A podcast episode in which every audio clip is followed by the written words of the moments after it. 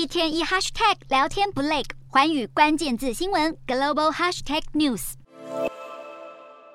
市场对于联准会鹰派升息、经济衰退，还有欧洲能源危机的担忧都难以消退。尽管美国晶片法案措施出炉，但晶片股卖压依然沉重。美股主要指数在六号开高后随即跳水走低，美股四大指数全面收黑。道琼指数下跌一百七十三点一四点，收三万一千一百四十五点三零点；纳斯达克下挫八十五点九六点，收一万一千五百四十四点九一点；标普五百小跌十六点零七点，收三千九百零八点一九点；费半指数下跌二十七点八零点，收两千五百七十一点四七点。欧洲股市方面，能源危机持续恶化。不过，因为投资人逢低买进，让欧洲主要股市反弹收高。其中，零售股表现最佳，攀升百分之一点七；油气股则是受到油价回档拖累，下跌百分之二点五。欧洲三大股市全数收红。英国股市上扬十三点零一点，收七千三百点四四点；德国股市上涨一百一十点六六点，收一万两千八百七十一点四四点；法国股市上扬十一点三九点，收六千一百零四点六一点。以上就是今天的欧美股动态。